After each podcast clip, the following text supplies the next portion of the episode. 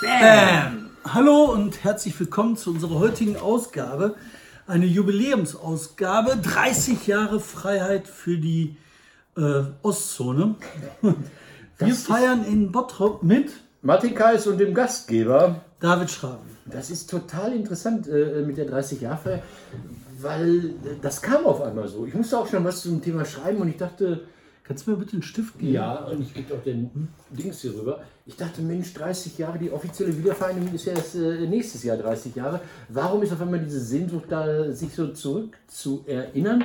Und ich würde jetzt gleich den Schwenker machen und sagen, warum wir heute hier in Bottrop sind. Ich bin natürlich viert am Tag der Deutschen Einheit, wie so viele, Richtung Niederlande, wie so viele. Und deshalb zeichnen wir vorab äh, auf. Aber ich habe zwei Sachen miteinander verbunden. Ich bin jetzt hier in der geheimen Kommandozentrale äh, Kollektiv Deutschland sozusagen. Und ich habe dir was mitgebracht. Ich war heute Morgen in aller Frühe schon auf Prosper Haniel. Das war eine Abenteuerreise. Ich war unter Tage, ich bin einer der letzten, die ja noch unter Tage waren. Und ich habe dir von dieser Untertagereise was mitgebracht. Das ist keine Kohle. Pack das bitte ganz vorsichtig aus. Du hast ja gerade schon drauf gemacht. Also ich musste um halb acht äh, äh, an Zeche sein und bin mit. Was hast du bekommen? Zeig's mal den Leuten auch. Ja, es ist Hack. Ein Deutsches. Sushi! Ein Mettbrötchen, weil das gab's anschließend. Nach der, nach der Grundfahrt gab es ein lecker Mettbrötchen. Da dachte ich mir, Ruhrpottmarmelade. ich esse es eh nicht. Dazu die Geschichte. Äh, vor vielen Jahren wurde ich Ehrenhauer auf Auguste Victoria. Ich hol mal Pfeffer. Ja, hol mal Pfeffer. Da wurde ich Ehrenhauer auf Auguste Victoria und äh, nachher gaben sich die Kumpels dann noch Mühe und hielten bereit irgendwie Bockwurst äh, für, die, für, die, für die Grubenfahrer. Und ich dann so, ich esse kein Fleisch. Und äh, die dann, kein Problem, wir haben noch ein Marmeladenbrötchen im Spind. Also das war damals mir ein bisschen peinlich. Nee, ich war heute um halb acht äh, bin ich mit dem Navi zu Prosper Haniel, Franz Haniel, was weiß ich, gefahren, mitten im Wald. Da war nichts, niemand war das auch sehr verrottet aus und die sagten, das sei der Schacht, wo der Bundespräsident vor einem Jahr war. Ich dachte, hier war im Leben kein Bundespräsident, wenn ist der hier ne- lebt nicht mehr rausgekommen. Geriet an so einen Pförtner, der von irgendeiner Sicherheitsfirma war. Was, wo du hin? Ja, hier, äh, der ist hier nicht. Und dann musste ich durch den Privatweg. Achso, Entschuldigung. Musste ich durch den Wald preschen, um dann noch rechtzeitig zum Termin zu kommen. Und jetzt kommt das Eigentliche.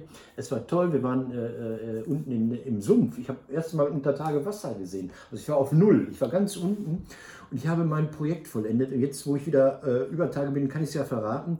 Ich habe einen Geier nach Untertage verbracht. Das ist der dritte Geier. Ich habe so kleine Plüschgeier, den sieht man auch normalerweise immer, wenn wir hier Podcast machen. Und so einen Geier habe ich genommen und nach Untertage verbracht. Warum? Der Geierabend ist mittlerweile bei den Kumpels auch bekannt, weil wir auch auf Zeche sind. Und ich habe einen Geier bei August Victoria nach Untertage verbracht. Ich habe einen auf äh, Anthrazit Ibbenbüren und jetzt den dritten Geier endlich auch hier auf Prosper Haniel. Das mache ich deshalb, damit, wenn in 10.000 Jahren die Archäologen Geier finden, wenn die einen Geier finden, dann denken die sich, ja, da guck mal hier, hat einer was liegen lassen. Wenn die aber 100 Kilometer weiter nördlich dann noch einen finden in Ibbenbüren, sagen, Mensch, hatten wir nicht in Marsch schon einen? Und wenn sie dann den dritten finden hier in Bottrop, dann denken die, das muss ein Kult gewesen sein. Das heißt, in 10 oder 100.000 Jahren wird die Geschichte des Ruhrgebiets neu geschrieben und ich habe es verursacht. Ja, ich fand das extrem spannend, dass überhaupt nur Grubenfahrten sind. Haben die erklären können, warum? Ich denke, die Zechen sind zu. Ja, die arbeiten natürlich noch. Es wird, ja, es wird ja wahnsinnig gearbeitet. Wir waren jetzt in der Wasserhaltung, also was dafür sorgt, dass die Zeche nicht absäuft. Ähm, Da wird ja geraubt. Die übergeben ja Besen rein. Da wird ja, wird ja alles rausgenommen, was nicht nied- und nagelfest ist. Ähm, Und wir haben da Kollegen gesehen, die haben den sogenannten Sumpf. Das ist so eine lange, 300 Meter lange Badewanne. Da fließt das Wasser nach, das Grundwasser nach, wird dann getrennt vom Schlamm und das Wasser wird dann nach oben gepumpt und in die Emscher geleitet im Moment noch. Und die bauen auch das zurück. Das heißt, da sind Kollegen, die haben irgend so eine Raupe und fahren jeden Tag, schieben sie so einen Erdwall mit Schlamm und Schlick einen Meter vor sich hin und ähm, saugen quasi den Schlick raus, packen ihn in diese Big Packs, in diese Plastikboxen und schicken das nach oben. Das ist eine der blödesten Arbeiten überhaupt. Also jeden Tag einen Meter Schlick. Und Warum? weil die das sauber übergeben wollen. Weil er giftig ist, oder was? Der ist wahrscheinlich nicht ganz sauber, dieser. Der ist wahrscheinlich nicht so ganz sauber. Ja, klar, natürlich ist er nicht ganz sauber, aber ähm, das sind Bergleute, die haben früher Kohle gemacht, jetzt machen die sowas. Das ist ein bisschen deprimierend. Es ist auch deprimierend auf diesem wunderbaren Bergwerk, wo früher Tausende von Menschen gearbeitet haben, äh, jetzt irgendwie 10 oder 20 Leute zu treffen. Ja. Das ist Industriegeschichte. Ist Wie war denn unter Tage? Also der Förderbänder sind ja nicht mehr da, nehme ich an. Nee, ne? diese, diese, diese, äh, da waren wir ja nicht da, wo, wo, wo Kohle gefördert wird. Hier wird ja, also viele, viele andere Zechen haben ja so Körbel, so, äh, da geht es nach oben, äh, vertikal. Und hier ist ja diese Schrägbandförderung gewesen. Die ist ja an einer anderen Stelle in der Stadt und äh, die gibt es hier nicht mehr. Nein, da wird aufgeräumt, genau, da wird alles zurückgebaut, ja, da wird alles rausgeräumt. Da, da, da werden alle Schläuche, alle Kabel, alle Schalter, alle Gezierkisten, da gibt es ja auch drei Sieben unter Tage, diese Fahrräder, die werden alle rausgenommen das dauert halt. Und das ist eigentlich eine traurige Arbeit. Das ist so, wie wenn die Oma gestorben ist und man arbeitet sich langsam durch den Nachlass. Und, und im Grunde äh, sind einem die Sachen persönlich wertvoll, aber sie bringen auf dem Weltmarkt nichts mehr. Also man versucht natürlich auch immer bei so einem Bergwerk die Sachen zu verkaufen, aber es gibt keinen Markt mehr dafür. Das ist so die Geschichte von euch in Bottrop. Ja, das ist das Ende. Aber ich war da. Das war mein, mein, mein, mein drittes, viertes Bergwerk, an dem ich jetzt Aber jetzt, eigentlich ist ja unser Thema, ne, jenseits von diesen Genau. Bergwerken, das Ende der Bergwerke, war. Das Ende der Welt. das Ende der Welt und mit dem Ende der Welt das Ende der Ostzone. Welcher Übergang? Äh, wir sind vom Ende der Ostzone. Wir feiern jetzt 30 Jahre Deutschland und was ich halt so schlimm finde, ähm, oft wird darüber geredet, wenn man über die DDR redet, ähm, so ja, die Leute müssen Identität haben und so. Ne? Ich finde, man sollte mal ein bisschen drüber reden, was das für ein verdammt unfreies Land war. Warst du, warst du, du bist ja jünger als ich und wirst es auch ewig sein, ähm, warst du in den 80ern öfters in der Deutschen Demokratischen? Ich war zweimal da. in Aber so. Tages nach Ostberlin rüber oder richtig DDR? Ostberlin. Also ich hätte keinen Grund gefunden, nach Halle zu fahren oder nach Leipzig. Ich hatte, ich hatte zwei DDR, richtige DDR-Aufenthalte und die waren lustigerweise beide relativ am Ende der DDR 1986.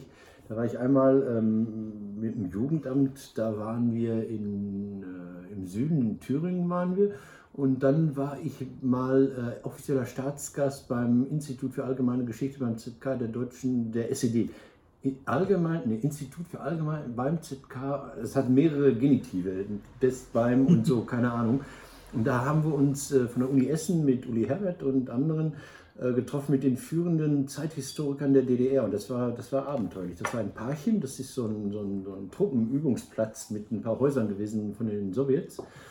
Ähm, Das war so ein Stasi-Objekt, nehme ich an, und da ist der jetzige Herausgeber der ähm, Max Engels Werke, der die ja immer noch herausgibt, der, oh, ich weiß nicht, wie er heißt, der war auch da und wir haben uns mit großen alten Sozialisten unterhalten, die so teilweise noch aus der Vorkriegszeit kamen und die aus Überzeugung dann nach dem Krieg gesagt haben, Faschismus war scheiße, wir gehen in den besseren deutschen Staat, in die DDR gegangen sind und jetzt am Ende ihres Lebens und ihrer Laufbahn feststellen mussten, das stimmt alles nicht, was da passiert. Also es gab so Sachen zum Beispiel, also äh, blöd gesagt, wir haben mit denen darüber geredet, dass sie den Faschismus ja immer damit erklärt haben, der, der Kapitalismus hat gesagt, wir finden das gut, wenn ihr jetzt hier eine Diktatur aufmacht, können wir mehr Geld verdienen. Und dann sagt aber die, ähm, die, die Geschichtsforschung sagt, ja, aber zum Beispiel sowas wie ein Holocaust ergibt wirtschaftlich überhaupt keinen Sinn. Also wenn ich Arbeitskräfte brauche, wenn ich Zwangsarbeiter brauche, wenn ich Fremdarbeiter brauche, ergibt es keinen Sinn, sechs Millionen Juden einfach umzubringen. Das ist nicht wirtschaftlich, das ist nicht kapitalistisch. Und das hat sich dann irgendwann auch in der DDR rumgesprochen gehabt. Dann standen ja also Ende der 80er Jahre, die waren wirtschaftlich, glaube ich, total am Ende, aber sie waren auch ideologisch am Ende. Die waren total am Arsch. Also wenn, wenn diese These, wir sind keine Kapitalisten, der Kapitalismus hat dieses ganze böse Weltverbrechen verursacht, wenn die nicht mehr stimmte, dann, dann, dann hat man sich ja selbst den Boden unter den Füßen weggezogen. Und die versuchten dann in der Zeit gerade so, so alles zu vereinnahmen, was eigentlich gar nicht zu vereinnahmen ist. Ich glaube, die hatten Luther, hatten sie schon vereinnahmt, das war auch ein sozialistischer Vorkämpfer. Und jetzt war, glaube ich, stand, glaube ich, irgendein Preußenjahr an und sie waren dabei, Friedrich den Großen noch zum Sozialisten zu erklären. Da dachte ich, ja, oh, da lasst es. Und äh, ich bin so ein, so ein, so ein Alltagsbeobachter. Was, was, was mir auffiel dann bei dieser anderen Besuchsreise in Thüringen, das waren zwei Sachen. Ich war in Erfurt ähm, am Kaisersaal. Der Kaisersaal, das ist ähm, der Raum oder die, die Gaststätte, in der 1890 der Erfurter Parteitag der SPD stattgefunden hat. Also der, nach dem Sozialistengesetz hat man gesagt, ähm, ja, okay, Revolution mag kommen, aber in der Zeit, bis sie kommt, können wir auch ein bisschen, bisschen so das Leben angenehmer gestalten für die Menschen, die da ausgebeutet werden. Und dann hatten wir da einen Stadtbilderklärer. Also die hießen ja nicht Fremdenführer, weil das Wort Führer in der DDR nicht so beliebt war, also hießen die Stadtbilderklärer. Dieser Stadtbilderklärer in einer ganz ruhigen Sekunde, als wirklich sichtbar niemand uns hören und sehen konnte, nahm er mich beiseite, zeigte auf diese Tagungsstätte der SPD und sagte, da habe ich ja früher auch zugehört. Und dann, dann kam das ganze Traurige, das ganze Verlogen, das ganze Schlimme dieser scheiß DDR kam da raus. Also das war ein Mann, ehemaliger Sozialdemokrat, der dann, ich weiß nicht, wann diese Zwangsvereinigung 46, 47, tut mir leid, Entschuldigung, ähm, stattgefunden hat, der dann übernommen worden war und der dem nachtrauerte. Und, ja. und, und, dann, und dann, dann fuhr er mit uns noch zum Bahnhof, wir haben ihn am Bahnhof rausgelassen und dann sagte er, Mensch, ich könnte auch mit, mit euch mitfahren. Das war ein Mann, der war weit über 60, 70, weiß ich nicht, keine Ahnung. Das war, das war für mich total, es war nicht, er wurde jetzt nicht malträtiert, er wurde nicht nach Bautzen geschickt, er wurde nicht, was weiß ich oder so. Aber es war so eine, so eine ganz tiefe Alltagstraurigkeit. Das habe ich fertig gemacht. Nach, nach, nach DDR, nach diesen, ich war zwei Wochen hintereinander auf Besuchsreise in der DDR, ähm, bin ich dann zum Vegetarier geworden, weil die haben uns ständig mit diesem weich gekochten Schweinefleisch ernährt. Die wollten dann, natürlich haben wir Devisen gebracht, Valuta gebracht und die wollten uns wohl zeigen, dass die DDR es drauf hat. Und dann war ich in so vielen HO-Gaststätten und ich weiß nicht was und immer dieses schäbige, schäbige Schweinefleisch mit Erbsen und Möhren und ach, ich konnte es nicht mehr, ich konnte es nicht mehr. Das war äh, 89. Dann frage ich dich, hast du Erinnerung an den 9. November? Habe ich, du? aber ich wollte erst was anderes mhm. erzählen. Äh, an den 9. November habe ich natürlich auch große Erinnerungen. Ne? Der Tag der Freiheit. Das ist, glaube ich, eigentlich der Tag, den wir alle beginnen sollten als Feiertag. Ich habe hier gerade auch einen zufälligen Buch Nein, was für ein Zufall. Der 9. November von Anke Hillbrenner, einer großen Professorin und äh, Historikerin, die über das kollektive Gedächtnis der Deutschen am 9. November schreibt. Ähm, tolles Buch, da kommen wir gleich zu. Aber ich wollte mhm. erst noch erzählen, weil ich halt so, meine größte Erinnerung an die DDR ist, oder wenn ich an die DDR denke, ähm, ich war damals, als ich so 18, 19 war, 17, 18, 19, das war so die Endzeit der DDR, das letzte anderthalb, zwei Jahre. Und da war ich ein extrem freiheitsliebender Mensch. Ja. Ich habe viel Quatsch gemacht, ich bin viel rumgelaufen. Ich war einfach ein Jugendlicher, der gedacht hat, so, was soll's. Ich habe mir einen riesen Anarchy A auf meine Lederjacke gemalt und bin auf meinem Moped rumgebraust und habe ziemlich viel Theater gehabt.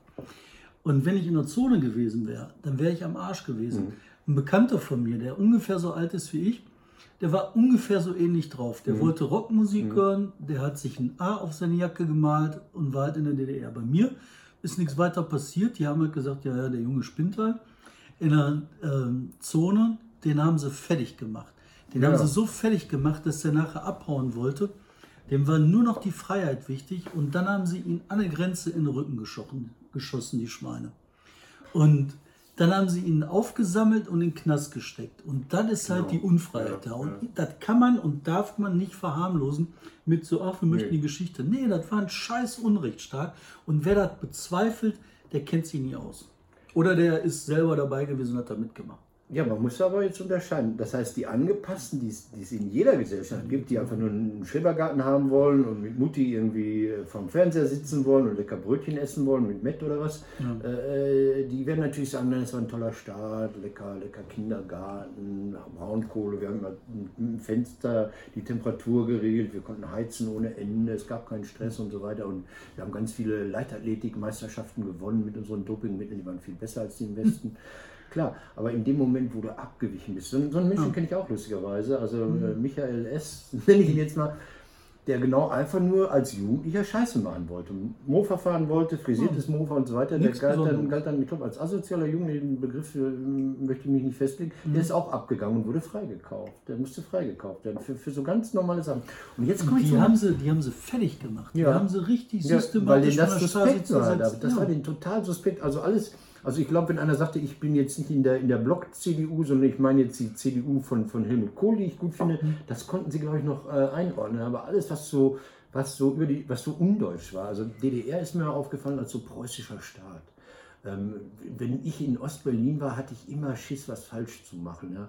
Also man, man hat dann immer diesen Zwangsumtausch gehabt und dann hatte ich irgendwie 36 Pfennige übrig und man durfte kein Geld ausfinden. Ich habe das äh, am, am, am Tränenpalast in so einen Gully reingeschmissen. Ich glaube, da haben tausende von Menschen ihr, ihr Restgeld in diesen Gully geschmissen, was irgendein so ein Stasi-Mensch da sein Gehalt aufgebessert hat. Ich weiß es nicht. Ähm, ich fand es im Westen, im Westen gab es ja diese, diese DKP, die hier in Bottrop ja nun auch so, so, so stark war. Und, und das waren für mich die richtigen Übelfinger, weil ich habe mich immer mit Gauck, so am Rande, als er noch nicht äh, Bundespräsident war, darum gestritten, sollte man, wenn man die DDR verändern wollte, in die SED gehen, ja oder nein. Ich habe gesagt, verändern konntest du das System ja vielleicht, wenn du nicht so ganz hart drauf hast, nur innerhalb des Systems. Deshalb verstehe ich Menschen, die in den 80ern in die SED gegangen sind, weil sie dachten, sie könnten diesen Laden irgendwie von, von innen raus. Und ich sagte, alles Verbrecher. Gauck sagte, alles Verbrecher. Mehr wollte er gar nicht wissen, alles Verbrecher. SED, nee, da gab es keine. Okay, dachte ich mir, du kennst sie aus, hast da ja gelebt, keine Ahnung. Ähm, hier gab es diese DKP-Leute und das waren für mich die richtigen Arschlöcher. Entschuldigung, die habe ich gehasst ohne Ende, weil, weil die so schmierig, so servil, so, so schleimerisch immer so ein Ohr irgendwie äh, auf Radio Stimme der DER hatten, um die Welt zu beurteilen. Ja? Also wie die sich schon feierlich begrüßt haben. Ja, Genosse Vorsitzende, das ist hier die Genossin, stellvertretende Kassiererin, wenn die so Besuch aus der DDR bekommen hatten. Die wurden ja auch finanziert aus der DDR. Die wurden von diesen Arschlöchern. Die haben, ich, ich kenne einen Fall, da hat jemand gesagt im Bekanntenkreis, ich fahre nach Nicaragua, ich mache da Aufbauhelfer. Mhm. Und dann war auf einmal Weihnachten wieder da, war gar nicht braun gebrannt, blass wie immer. wie, was ist im Jahr jetzt hier Heimaturlaub? Scheiße war. Der war auf einer Ideologieschule der DKP in Ostberlin und die machten Weihnachten zu. Weil dieser, dieser christliche Feiertag war für die auch bedeutend. Weil du gerade sagtest hier ähm, Anarchie und Musik. Mhm. Ähm, es gab hier ja auch DKP-Schriftsteller, die wurden über DKP-Zirkel, Paul Rugenstein und was weiß ich immer weitergereicht. Dann gab es die UZ, die hat ihm dann einen UZ-Lyrikpreis gegeben. Dann gab es Städte wie Bottrop, Gladbeck und Aalen. Da konnte man dann, weil die DKP da mit im Stadtrat war, auch tatsächlich mal den Aalener Literaturpreis gewinnen. Und da ist ein so ein Schriftsteller, der hat mich so böse angemacht, ja, als ich bei irgendeiner Abstimmung im Literaturclub, wo immer alles einstimmig und ich sagte, ist ja hier wie in der DD. Und dann guckte ich ihn an und wusste, er sagst du besser nicht mehr. Warst du überhaupt schon mal, du Alter, dieses, dieses Selbstgefällige, dieses, dieses Widerwärtige, dieses Verlogen. Also was ich sagen will ist, wenn ich innerhalb eines Systems lebe, also wenn ich in der DDR lebe und nicht ständig Widerstand leisten will, weil ich halt meine Ruhe haben will, weil ich, keine Ahnung, einen Fußballverein gut finde und der Rest mich nicht interessiert, da habe ich auf eine gewisse Weise Verständnis für. Aber die Leute, die hier im freien Westen waren und dieses System irgendwie verherrlicht und angehimmelt und als den besseren Weg verkauft haben, das sind für mich die richtigen Wichser. Mhm. Und, und, und, und dann habe ich diesen Typen, von dem ich gerade erzählt habe, diesen Schriftsteller, der ich mir so doof angeguckt habe, sagen wir am, am, am 14. November nach dem Mauerfall getroffen, mhm. dann sagte der, lobt er mir ins Gesicht, sagte, ich war doch schon immer für Veränderung. David, das ist, das ist unter meiner Würde, mit solchen Menschen mich auch nur Nee, das sind doch Opportunisten. Und ah. spannend ist, dass von diesen Opportunisten jetzt ein paar bei der AfD gelandet sind. Der Hauptsache, ja. immer wo das Kommando herkommt, da marschieren die. Jetzt lass uns über den Tag der Deutschen reden, ja. der nämlich nicht genau, am 3. Äh, Oktober. 3. Oktober ist. Weißt du, warum am 3. Oktober die Feier ist? Ja, weil der offizielle Prozess der Wiedervereinigung, weil sie den 9. November wahrscheinlich nicht haben wollten, weil er mehrfach belastet ist in diesem Land. Nee, die haben den Oktober genommen, den äh, 3. Oktober, weil die haben überlegt, bei welchem Wochenende ist noch kein Feiertag, wo man aber noch eine Chance hat auf schönes Wetter, damit man, wenn man frei gibt, ähm, dann die Leute aber zu feiern haben und man draußen was machen kann. Die hätten gerne so was genommen wie den 4. Juli, aber geht natürlich nicht. Hätten sie September nehmen können. Ja, da waren aber schon irgendwie alles voll. So, okay. Da gab es Riesendiskussionen drüber das und das kann man nachlesen in den äh, Protokollen des Bundestages. Okay. Und in den Beratungen von Helmut Kohl, da gibt es schöne Artikel drüber, ähm, kann man googeln, ist ganz leicht, einfach nur Helmut Kohl, 3. Oktober, mhm. Beratung, ah, ja. ähm, äh, Feiertag. Und das ist, ich fand das sehr lustig. Aber der eigentliche ja. Tag der Deutschen wäre der 9. November. Nee, pass auf, pass auf, Und ich frage mhm. mich, warum? Warum ist der 9. November immer der Tag, wo man ja, denkt, wir, wir gehen mal durch, was ist passiert am 9. November. Am 9. November gab es diese Reichspogromnacht, die war natürlich besetzt. Nee, wir fangen vorne an. Okay, fangen vorne an. 9. November 1918. Da war äh, äh, Ausruf der Proklamation der Weimarer Republik. Ja, der Sturz der ne? Monarchie. Freiheit setzt hm. sich durch. Zweimal sogar direkt kam, die Republik dann kam 23, das war nicht so gut. 23? Ja, Feldherrenhalle, also ähm, Marsch der Faschisten in, in, in München, äh, Umsturzversuch. Umsturzversuch im Bürgerbräukeller. Bürgerbräu, ja. Ich, ja. ich hätte jetzt Marsch auf die Feldherrenhalle gesagt. Okay, dann kommen wir gleich raus. Dann ja. wieder 10 Jahre drauf, 15 Jahre drauf, 38. Ja, sag ja, Reichspogromnacht. Reichspogromnacht, ganz schlimmer Tag. Aber auch ein mahnender Tag, der uns immer weiter Der 9. November nicht auch der Geburtstag von Martin Luther, aber es ist jetzt ungesichert. Guck ich jetzt nicht Kann man nach. auf jeden Fall schummeln. Kann man sagen, okay, den nehmen wir auch mit. Also weil am 11.11. .11. ist Martin und früher wurde man direkt nach der Geburt getauft. Und jetzt ein Datum 9. November, an dem man nicht so oft denkt. Ich überhaupt nicht. Deswegen gucke ich hier auch nach. Das ist der 9. November 69. Das war äh, mehr Demokratie war. Nein. Doch. Nein, das war eine Bombe im jüdischen Gemeindehaus. Das war Shalom In Köln? Napal. In Köln? Äh, ich glaube doch, ja. Warte, ich guck mal nach. Ich glaube, das war in Köln und da ist halt der Antisemitismus wieder aufgestanden. Mhm. Ähm, Nee, das war nicht in Köln. Köln war in Schmierereien, das war früher. Das war in, in Anfang der 60er. Ich weiß nicht, was da war. ach, sieh an. Nee, das war in Berlin. In Berlin. Ich habe gedacht Köln. Nee, Köln war, waren Synagogenschmierereien, glaube ich, an der, an der Mauer und das war Anfang der 60er. Egal. Ja. Ja. Und dann der nächste, 9. November 74. Und viel- Nach der Fußball-Weltmeisterschaft, da war Helmut Schmidt war schon Kanzler, keine Ahnung. Der RAF-Terrorist Holger Mainz stirbt mit der Waffe in der Hand. Er wird erschossen. Ja. Dann eben der 9. November. Jetzt muss ich mal, weiß ich jetzt gar nicht ich glaube 80. Da wurde mein Cousin Philipp Jux geboren. Und dann Philipp. der 9. November 89, der Fall der Mauer. Ja, ich glaube, das wäre ein richtiges, richtiges Ding. Das Pass auf, ich, ja, aber, aber ich, ich finde es sehr, sehr, es ist kompliziert, einen Tag zu feiern, wo einerseits diese Mauer in sich zusammenbricht und andererseits irgendwie ähm, offensichtlich die Verfolgung der Juden eskalierte. Also wie, wie willst du diese beiden Tage zusammenbringen? Ich habe nochmal, Entschuldigung, ähm, natürlich war der 3. Oktober, ich kann ja auch sagen, wo ich den 3. Oktober 1990 verbracht habe, nämlich außerhalb von Deutschland. Ich war in Bursa. Ich war am Busbahnhof von Bursa, außerhalb dieser, also Türkei, Westtürkei, wartete auf den Bus. Meine Freundin hatte mich quasi verlassen, nicht verlassen, sondern war Richtung Ankara unterwegs und ich musste mich allein in der Türkei durchschlagen. Egal. Und äh, um 0 Uhr war ich im, am, am Busbahnhof in Bursa und da lief auf so einem kleinen Fernseher die Deutsche Einheit. Und als ich dann am Abend in Düsseldorf landete, im alten Düsseldorfer Flughafen, wo man noch diesen langen Gang zur S-Bahn gehen musste, dann hörte ich, als ich da auf die S-Bahn oder U-Bahn wartete, hörte ich so einen Rollkoffer und das hatte so einen irren Sound. Und dann kam quasi im Gegenlicht, wie so eine mystische Erscheinung, Heinz Klunker.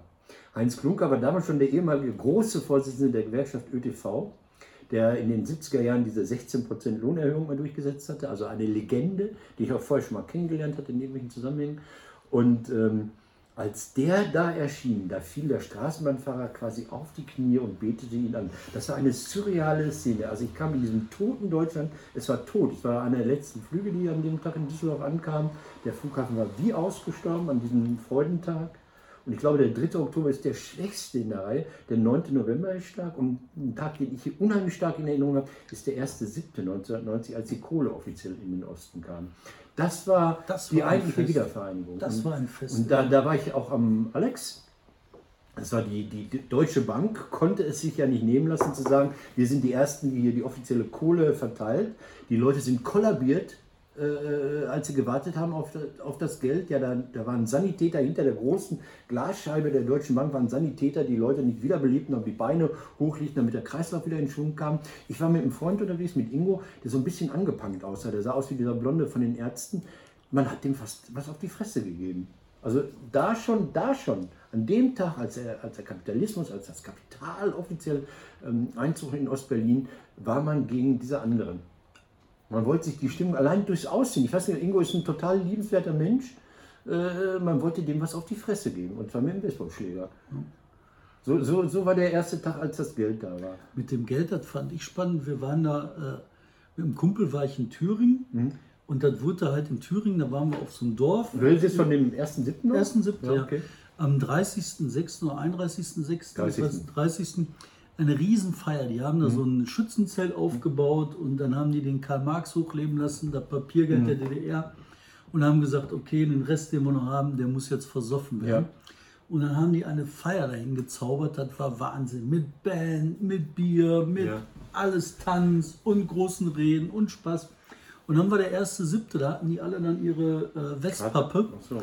Und dann haben die da zusammengesessen beim Frühschoppen so und dann haben die gezählt so, oh Ich ja, muss das so Geld erstmal angucken. ein, ein können wir noch, aber eigentlich wollen wir ja auch nicht mehr, ist jetzt ja. Ja, und da nee. war mit einmal, da war das ganze, da war nicht nur Kater, sondern da war auch dieses ganze Jubelfest, das ganze deutsche Fest, da vorne diese Jubelarie vom Mhm. 9. November 89 Kater. bis zum Dings war dann konzentriert auf diesen einen Kater. Und der hat halt durchgehalten bis zum, äh, bis zum 3. Oktober Mhm. 1990. Und ich war auch da. Ich habe gedacht, jetzt kann man nochmal feiern, jetzt ist die deutsche Einheit nochmal.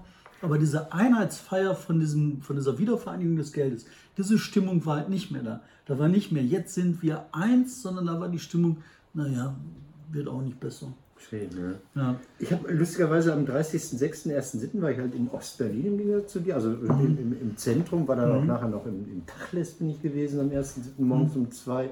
Ich war nicht in der Volksbühne, sondern ich war in dem Kino neben der Volksbühne, mhm. wo damals Mielke die Menschen erschossen hatte 1931. Babylon. Ja, Babylon, genau. Da habe ich eine FDJ-Fahne geklaut.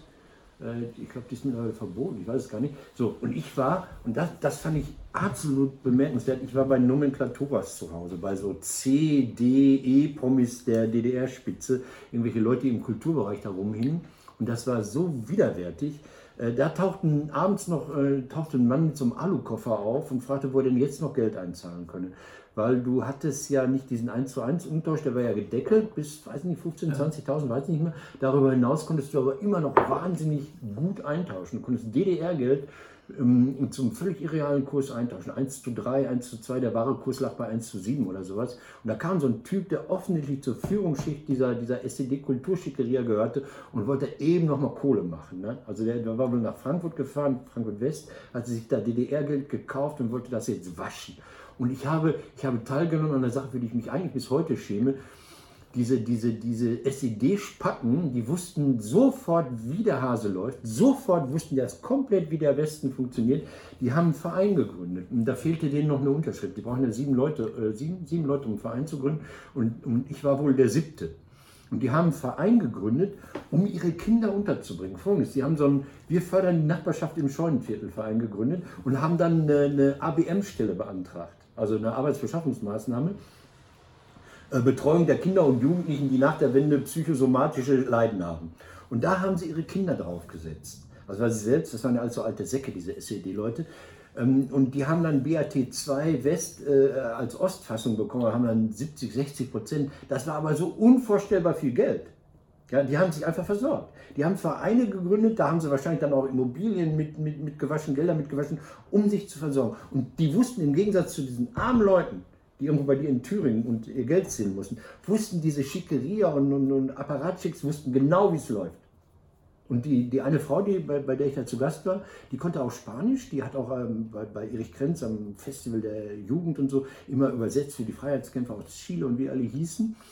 Und diese Frau hat sich dann äh, als Dolmetscherin, da waren natürlich am, am, am 30.06., 1.07. waren sich viele Kamerateams in Ostberlin oder EB, also Reporterteams, hat sich sofort als ähm, Reporterin äh, ver, ver, verkauft, ist in Ordnung, aber sie wusste, Angebot und Nachfrage, heute nehme ich das Dreifache. Weil, weil die so dringend äh, Dolmetscher brauchten, dass sie äh, sofort, sie hat in der Sekunde kapiert, wie Kapitalismus funktioniert. Großartig, oder? Ja, großartig. Ja. Gehen wir noch, wir machen jetzt nochmal was anderes. Nee, wir machen nee, jetzt nee, nee, nee, doch. Na, okay. 9, 9. November.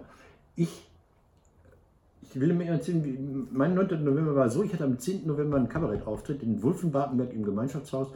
Und, und in, das waren so Tage, wo du jeden Abend, bevor du auf die Bühne gingst, noch Fernsehen gucken, Fernsehen musstest, um, um auf dem Laufenden zu bleiben. Und ähm, das Interessante ist eigentlich, dass der 9. November damals fast nur von den Öffentlich-Rechtlichen einfach verschlafen wurde. Der große Hans-Joachim Friedrichs saß mit verspäteten Tagesthemen da und konnte nur spekulieren. Er sagte, es ist ein historischer Tag, bla bla. Das hatte vorher schon den ganzen Abend, hatte ein Reporter gesagt, heute ist ein historischer Tag. Weißt du, wer das war? Das war Holger Obermann, und das war im Stadion des VfB Stuttgarts. Die hatten gerade ein Spiel gegen Bayern München im Pokal, sowieso Viertelfinale, was weiß ich, sensationell 3 zu 1 gewonnen. Und der kam nicht mal runter. Der war so aufgekratzt. Ein historischer Tag, ein historischer Tag. Stuttgart hat gewonnen. So, und dann schalten die Tagesthemen, die hatten damals nur einen Ü-Wagen in Berlin, zu Robin Lautenbach. Das ist für mich, mit dem habe ich später mal irgendwas zusammen gemacht. Das war der Reporter und der stand am falschen Grenzübergang. Der stand an der Invalidenstraße und berichtete immer, ja, es soll, es ist irgendwas, drei, drei Berliner standen um ihn herum und dann kam ein Mann in Joggingpeitsche angelaufen und sagte, ja, wir haben jetzt hier einen, wo kommen Sie denn her? Ja, ich war an der Bornholmer Straße, da tobt der Bär. Also das heißt, diese Szene der, der, der Maueröffnung, da gibt es ein einziges Fernsehbild von, das ist ein Team von Spiegel TV gewesen, die zufällig an der richtigen Stelle waren. Und die haben natürlich diese Bilder nachher allen anderen Sendern für einen Schweinemoos äh, verkauft. Da kostete die Minute dann nachher, wenn du das verwenden wolltest, das, das Zehnfache von dem, was man sonst untereinander berechnet. Also das heißt, die Medien haben diesen, diesen, diesen Tag nicht erfassen können. Tja, und ich war dann am nächsten Tag auf der Bühne. Wir waren zu dritt, Kabarettgruppe, und haben überlegt, wie können wir das, das was wir da gestern erlebt haben, irgendwie, man kann es eigentlich nicht äh, auf der Bühne übersetzen, haben das dann in der Pause, also in, in den zweiten Teil, weil das da passt, haben das alles in den zweiten Teil verlegt. Der Reporter der Ruhrnachrichten schrieb dann, was ist das für ein scheiß Kabarett, da fällt die Mauer und die sagen kein Wort. Und ich denke, hä, Alter, hast du nicht zugehört? Ja, der Mann war zur Pause gegangen und hatte das Entscheidende verpasst. Medien. So, das ist alles, was ich zum 9. November sagen wollte. Ja, und ich höre noch immer den Klang der Mauerspechte danach. Stimmt. Das war krass, die ganze Mauer von Hand niedergeschlagen. Aber ich möchte noch über was anderes reden, ja. bevor wir jetzt gleich aufhören. Wir ja. müssen nämlich gleich aufhören. Ja, ich werde hier rausgeschmissen. das ist Bottropper Gastfreundschaft. Und zwar über die Wahl in Österreich. Oh ja. Die Wahl in Österreich ist gestern nämlich recht spannend ausgegangen. Die ersten Prognosen sahen ja so aus, dass halt die, äh, die FPÖ ziemlich stark wird, dass sie nur ganz leichte Einbußen hat. Aber jetzt ist da tatsächlich passiert, die Polarisierung, die wir eigentlich auch in Deutschland erleben, ist in Österreich angekommen, in anderen Ländern auch. Die Grünen und die Konservativen der ÖVP äh, sind die großen Wahlgewinner. Das hat mich auch gewundert. Also ähm, jetzt ist die FPÖ, FPÖ hat nochmal nachgezogen und wenn das Ding zu sehen sein wird, sind auch diese äh, Briefwahl-Dinger ausgezählt. Ähm, man hat sie ja schon bei 16 Prozent gesehen, also Zwischenstand bei 17,3 sind sie leider viel stärker verloren. Man hat sie bei 20 gesehen. Das ist auch, ich, ich habe gesagt, Nazis werden immer gewählt, weil sie Nazis sind. Ich finde das geil. Also ich finde das, die ÖVP nicht toll. Ich finde das, ich das auch ein bisschen widerlich oder so. Ähm, aber offensichtlich haben wir genau, was du sagst. Wir haben die FPÖ, äh, ÖVP, Entschuldigung, die ÖVP, die ja eigentlich auch keine Partei mehr ist, sondern die so ein Fanclub von Sebastian Kurz ist, also eine, ja. so eine Marketingpartei ist. Und wir haben die Grünen, die so eine Zeitgeistpartei ist. Also diese alten Strukturen links, rechts, Arbeiter gegen Bürgerliche, das ist vorbei, ne? Nee, das ist vorbei. Und das, was man da beobachtet das finde ich, ist die Polarisierung ganz, ganz deutlich zwischen offen geschlossen. Darum mhm. geht das. Das ist dein Thema, ne? Das ja. ist mein Thema und der Aladdin mhm. hat mich da wahnsinnig überzeugt. Aber die ÖVP ist nicht, ich glaube, die, die ist das nicht. Ich glaube, das ist so eine, so eine, so eine Spiegel Online. Spiegel, Spiegel Online schrieb es jetzt Anfang der Woche, also heute, ja sonst auch Sinn, also Anfang der Woche, ähm, Marketingpartei. Also so der Marketing-Fuzzi Kurz hat die Partei so designt, dass sie mehrheitlich wählbar ist. Absolut. Und äh, die werden halt kein Bündnis mit der SPÖ machen. Mhm. Ich gehe davon aus, die werden das tatsächlich mit den Grünen machen. Und dann finde ich den nächsten Schritt spannend. Wir werden halt so eine ähnliche Kombination in allen möglichen Ländern in Europa erleben.